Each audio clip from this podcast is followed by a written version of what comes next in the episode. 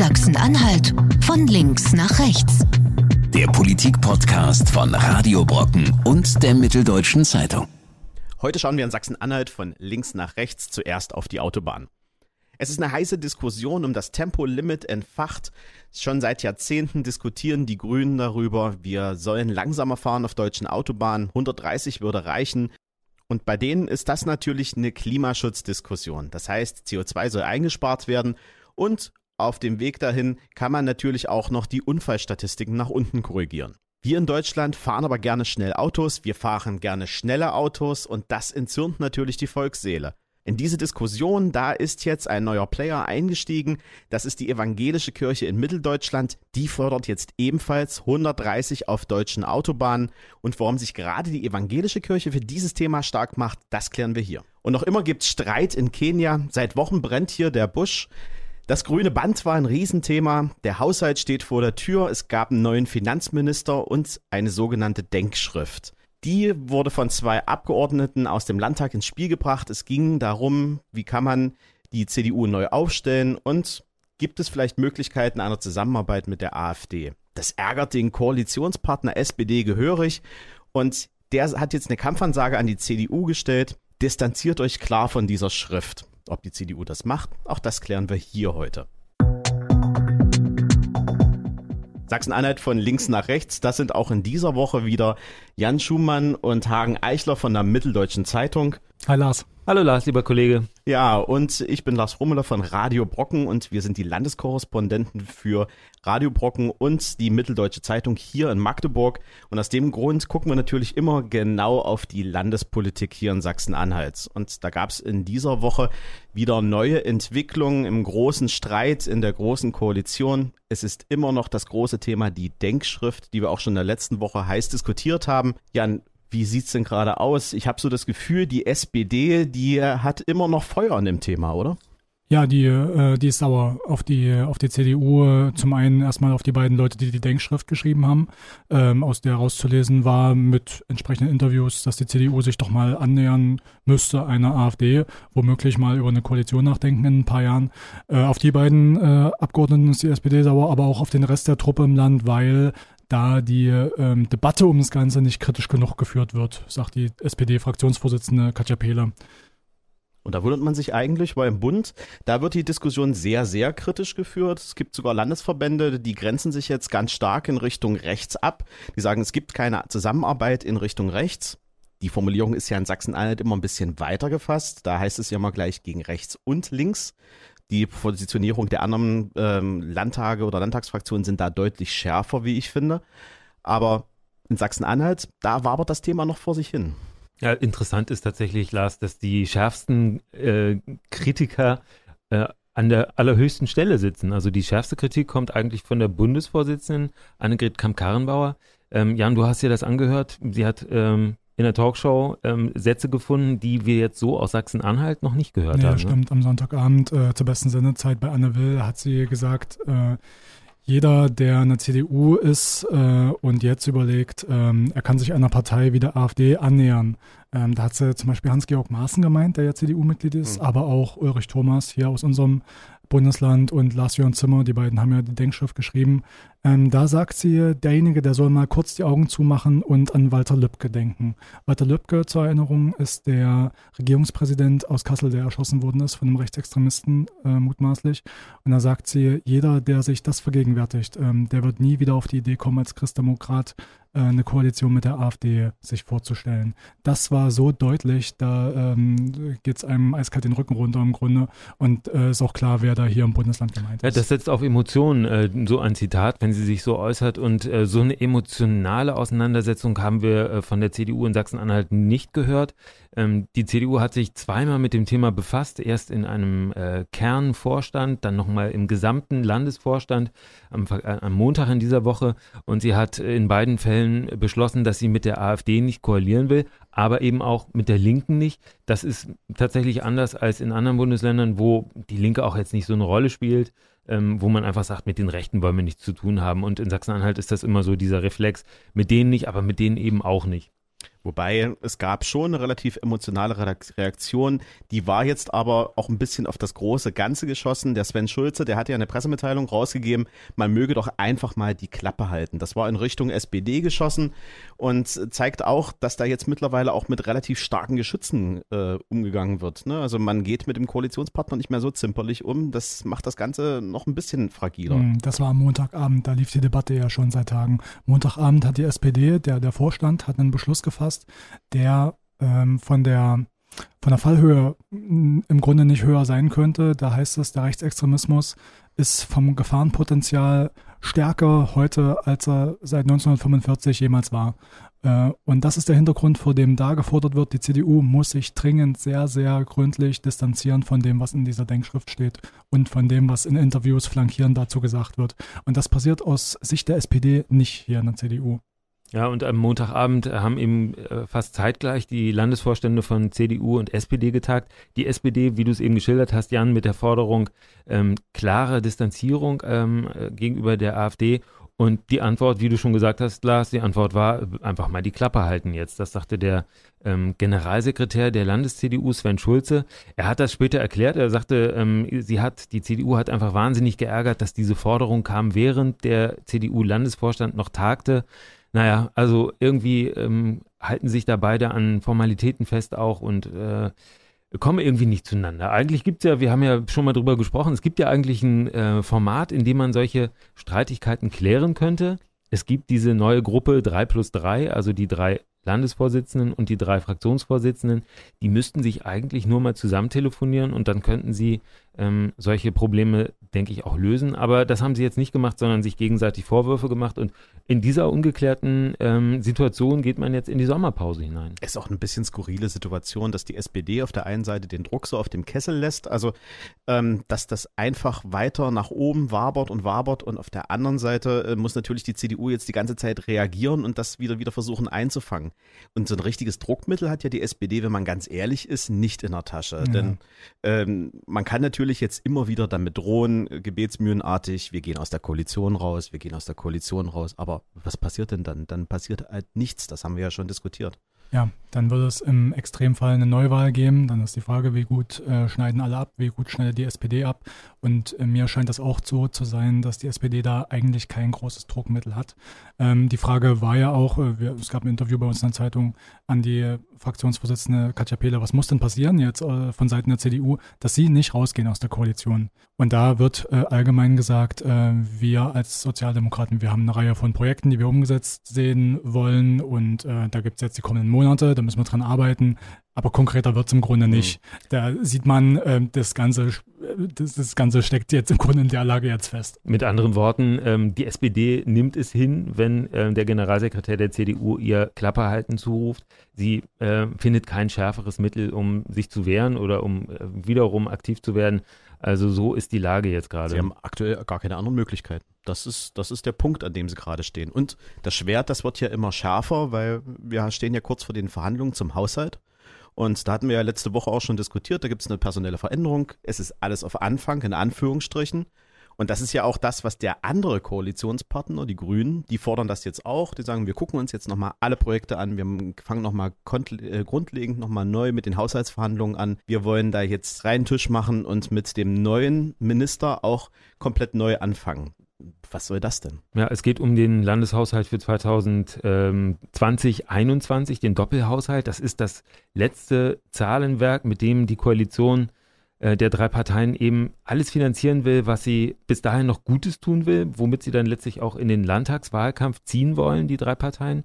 Und ähm, ja, der neue Finanzminister Michael Richter äh, ist natürlich der ge gebotene Anlass, um zu überlegen, ob man nochmal alles neu starten muss. Also man muss dazu wissen, seit äh, Wochen und Monaten ähm, laufen die Verhandlungen zu diesem Haushalt. Der alte Finanzminister von der CDU beiseite geschoben. André Schröder hat es nicht geschafft, das ähm, schneller auf den Weg zu bringen. Und jetzt muss das eben der neue Finanzminister alles erledigen. Also als Einschätzung, als einer, der jetzt nicht dabei ist bei solchen Verhandlungen, ich kann das menschlich nachvollziehen, dass man sagt, es gibt jetzt einen neuen Finanzminister, das ist auch vom Typ her vielleicht ein anderer, vom Charakter her. Das ist ein strengerer Typ, der hat möglicherweise auch andere Prioritäten. Der ist jetzt halt derjenige, der im Kabinett sitzt und damit was zu sagen hat. Ähm, so, so sehr ich das menschlich nachvollziehen kann, dass jemand sagt, wir machen jetzt einen kompletten Neustart. Ich glaube, dass das nicht geht. Also rein handwerklich, da muss Vorarbeit gemacht werden. Von der Zeit geht das gar nicht mehr. Also die Zeit ist gar nicht dafür da, so ein, so ein großes Papier überhaupt noch von Grund auf neu aufzufassen. Und ich meine, habe ich ja letzte Woche auch schon gesagt, Michael Richter hat ja von Anfang an auch dran gearbeitet. Also das ist ja jetzt etwas, was er quasi in sein neues Amt mit hinüberträgt. Also es ist ja nichts, was er jetzt irgendwie aus der Nullposition hoch ziehen muss, sondern das hat er ja schon in der Tasche am Ende des Tages. Und jetzt zu sagen, nee, Moment, wir fangen jetzt nochmal komplett von neuem an, das kann natürlich auch den Haushalt gefährden, also den Haushaltsplan gefährden, die ganzen Verhandlungen gefährden und nach hinten schieben. Also im Endeffekt könnte Sachsen-Anhalt dann erst später mit einem beschlussfähigen Haushalt dastehen. Das, äh, das wäre so, ich, ich kann es nicht ausschließen, dass nochmal alles von Null beginnt, aber äh, das, die Zeitfrage, die steht auf jeden Fall im Raum, das ist so, ja. Tempo 130 auf deutschen Autobahnen. Das ist ein Streitthema und das ist auch ein Thema, das sicherlich an den Stammtischen oder in der Familie heiß diskutiert wird. Ich bin selber Autofahrer, ich fahre selber gerne schnell Auto und ich kann mir, glaube ich, nicht vorstellen, dass ich jetzt plötzlich bei 130 aufhöre zu beschleunigen, weil es dann einen großen Beschluss dazu gibt. Und wir wissen ja auch, wenn wir auf die Landstraßen gucken, da gibt es ja Beschränkungen von 70 Kilometern pro Stunde und trotzdem wird da zu schnell gefahren.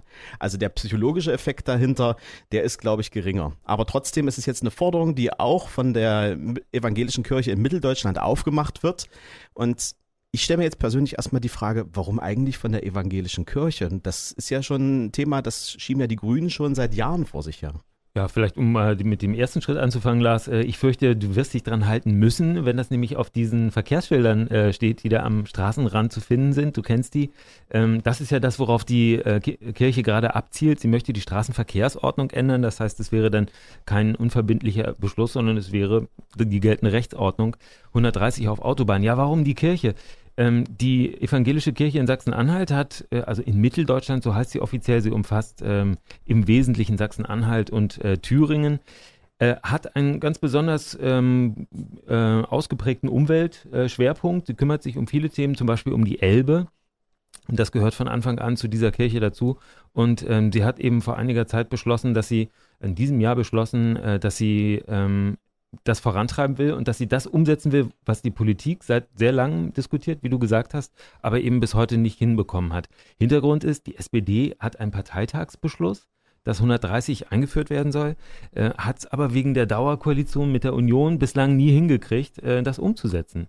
Von wann ist der? Ich habe es nicht genau im Kopf, das Jahr. Äh, er liegt seit langem seit langem. Ich glaube, seit der vorletzten Legislaturperiode und äh, jedes Mal war es die Union, die gesagt hat, äh, freie Fahrt für freie Bürger, das werden wir uns nicht nehmen lassen. Und deswegen muss die SPD, wann immer das im Bundestag äh, zur Abstimmung kommt, muss sie sich enthalten.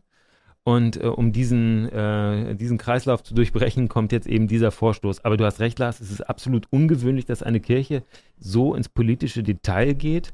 Ähm, das ist ja auch eine Petition, ne? Die ist ja ähm, eine Online-Petition mit knapp 70.000 Zeichnern jetzt aktuell und ähm, da musste sich jetzt auch der Petitionsausschuss im Deutschen Bundestag jetzt schon das erste Mal mit beschäftigen. Das heißt also, da ist richtig Druck dahinter und das könnte sogar ein Thema werden, was dann auch durchkommt am Ende des Tages. Die Kirche hat es zumindest geschafft, äh, so viele Unterstützer da zu finden. Äh, also 66.000 waren es, glaube ich, muss man erstmal schaffen. Ähm, in kurzer Zeit, ne, plus ein paar Monate hat man Zeit, um das zu sammeln.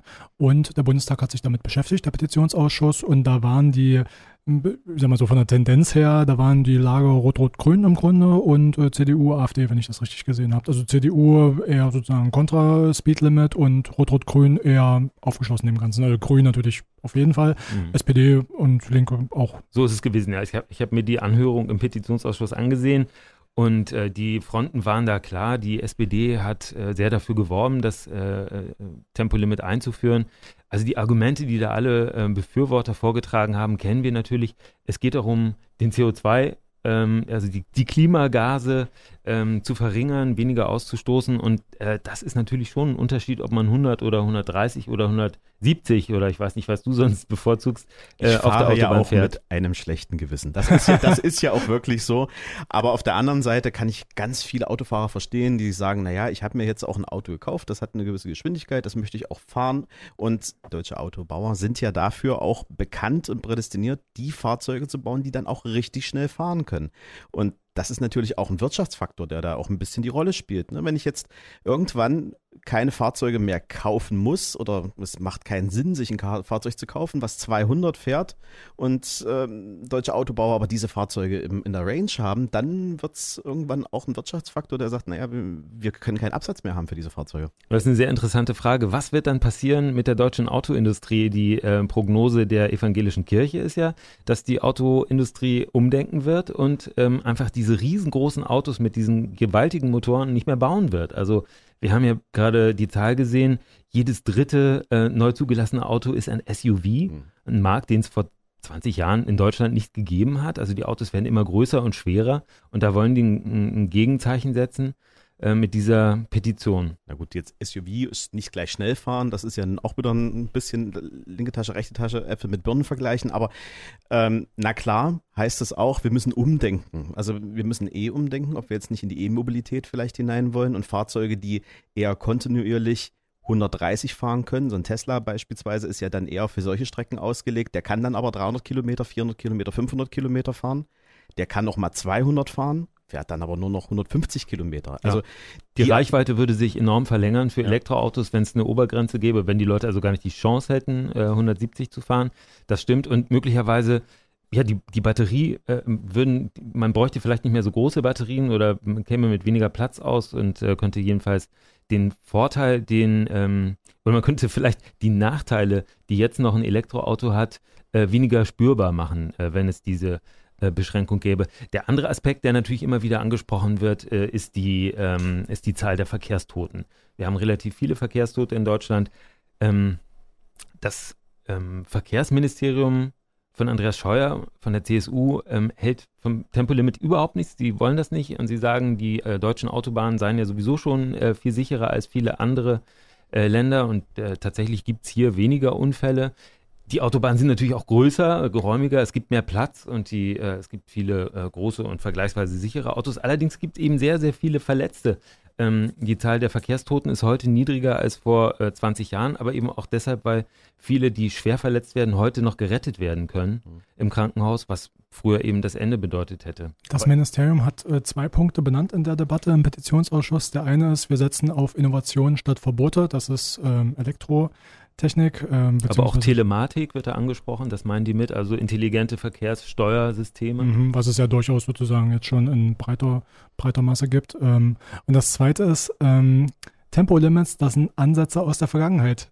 Da musste ich kurz nachdenken, äh, weil Deutschland ist ja der, das einzige Land in Europa, was äh, ja. kein Tempolimit hat. Wel welche Vergangenheit meint er da jetzt? Das ist ja, also tatsächlich setzen alle, außer Andorra, wie ich gerade gelernt habe, auf ein Tempolimit auf Autobahnen. Allerdings bin ich gar nicht sicher, ob äh, der kleine Staat Andorra überhaupt eine Autobahn hat. Ja, ich glaube, man so, ist da ob du da so lange fahren kannst, dass du überhaupt die Geschwindigkeit ja, erreichst. Man ist, so. glaube ich, wenn man von Frankreich nach Spanien durchfährt, innerhalb von drei Minuten durch. Ähm, ja, ich habe so ein bisschen das Gefühl, Lars, bei dir ähm, bohrt sich so die, die Frage durch den Kopf, ob das überhaupt zulässig ist, dass die Kirche jetzt so Politik macht. Ne? Das nö, war nö, so mein das, das, ist, das ist für mich vollkommen okay. Also ich finde, ähm, jeder, der ein Interesse hat, sollte das auch vertreten. Ich habe eine, eine ganz andere Frage, die sich in meinem Kopf bohrt. Warum setzt man sich nicht eigentlich viel stärker für weniger Individualverkehr ein? Das ist doch eigentlich das eigentliche Problem, was dahinter steht.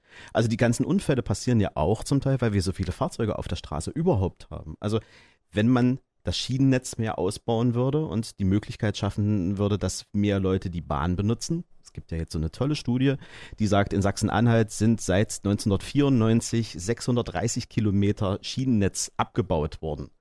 Das ist auch ein Thema, was aber irgendwie keine Rolle spielt, sondern wir stürzen uns jetzt erstmal auf die Verbotsrichtlinie, anstatt alternative Angebote überhaupt erstmal aufzumachen und groß zu machen.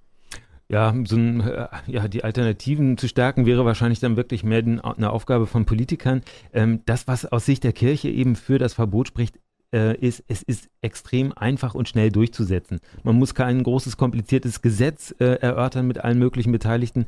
Man muss ähm, äh, nicht irgendwie groß, man braucht nicht viel Geld, es ist billig zu machen. Also die Ausschilderung äh, mit dem 130-Schild äh, ist vergleichsweise preiswert und man kann es eben sofort machen. Und die Kirche sagt, ähm, der Verkehrsbereich in Deutschland hat seit 1990 eigentlich überhaupt keinen Beitrag zur Klimaentlastung ähm, geleistet. Also viele Bereiche ähm, stoßen ja heute weniger Treibhausgase oder ja, Treibhausgase aus als 1990, aber der Verkehr eben gar nicht, was daran liegt, dass der Verkehr immer mehr zugenommen hat durch das Wirtschaftswachstum, durch ähm, die länger werdenden Strecken, die die Leute heute pendeln äh, und natürlich auch durch die stärkere Motorisierung. Und ähm, gegen, also um überhaupt ein Zeichen zu setzen, ist der Ansatz, dann könnte man doch jetzt dieses 130 Schild anschrauben. Und die Aber Kirche sagt auch, ähm, die Zeit ist günstig, das jetzt zu machen im Sommer 2019, weil viele Leute einfach drauf gucken. Das Klimathema ist ein wichtiges Thema für viele Leute und ich glaube, man verspricht sich da eine breite Unterstützung für sowas. Stimmt ja auch, gibt ja genug Unterschriften. Ich habe jetzt äh, mitbekommen, nicht die komplette Kirche steht dahinter. Da gibt es auch äh, Teile, die sozusagen das nicht unterstützen. Das stimmt und na natürlich gibt es äh, unter den evangelischen Christen äh, auch diejenigen, die sagen, dass das geht die Kirche nichts an oder meine Kirche soll sich um anderes kümmern. Oder die als einfach um auch gerne Auto fahren. Ja. Motorradgottesdienst machen. Natürlich, klar. Motorradgottesdienste gibt es, ja, ähm, all das. Ähm, tatsächlich ist es so, dass die meisten evangelischen Landeskirchen sich hinter die Petition gestellt haben, aber zum Beispiel eben nicht die äh, Landeskirche in Sachsen. Die hat äh, sowieso einen Ruf, eher konservativ äh, zu sein. Und äh, das sieht man auch in so einem Beispiel. Die wollten da einfach nicht mitmachen. Interessant ist, dass der Ausschussvorsitzende im Petitionsausschuss selbst Mitglied der evangelischen Kirche in Mitteldeutschland ist. Also es ist seine eigene Kirche, ähm, die die Petition vorgelegt hat. Aber er selber sieht es eben ganz anders. Er gehört der CDU an und äh, findet, ähm, die Kirche sollte sich mit solchen Themen nicht auseinandersetzen. Er hat vorgeschlagen, eher so grundsätzliche Fragen sollten die ansprechen oder auch gern mal das Thema äh, den, den Schutz des ungeborenen Lebens. Ähm, ja, dafür hat er auch einen Rüffel gekriegt, dass er der Kirche quasi die, die das Recht abgesprochen hat, eine Petition einzubringen, ähm, die Linken und die Grünen im Ausschuss haben gesagt, das geht überhaupt nicht. Ein Ausschussvorsitzender muss natürlich immer für ähm, das Recht, Petitionen einzubringen, eintreten. Was heißt das für uns in der, in der Conclusio? Wird es das geben? Wird das passieren? Ist da, hat das gute Chancen durchzukommen? Also muss ich mich jetzt schon mit meinen Fahrgewohnheiten schon mal umstellen? Ich traue mir das nicht zu, das einzuschätzen, ob das kommt oder nicht. Ich kann aber sagen, ich würde das durchaus sinnvoll finden. Meine Prognose ist, ähm, die äh, SPD hält sich auch im Petitionsausschuss an die Verabredung innerhalb der Koalition mit der Union, dass äh, sie dann nicht dafür stimmt, obwohl sie es eben argumentativ stark unterstützt hat. Aber ich vermute, sie werden das nicht machen. Aber in dem Moment, in dem die jetzige große Koalition in Berlin zerbricht, in dem Moment kann man sowas natürlich rausholen. Wir haben das früher schon erlebt, dass dann in einem Moment, wo gerade keine feste Koalition da ist, dann einfach ein paar schlaue Politiker das rausholen, was sie schon immer mal durchbringen wollten und äh, dann gäbe es möglicherweise auch äh, eine Mehrheit dafür. Ich fahre erstmal weiter schnell, also zumindest da, wo es erlaubt ist. Und dann geht auch die Woche schneller rum, wenn wir uns wieder hier treffen bei Sachsen-Anhalt von links nach rechts. Sachsen-Anhalt von links nach rechts. Der Politik-Podcast von Radio Brocken und der Mitteldeutschen Zeitung. Jederzeit auf Audio Now und in der Radio Brocken App.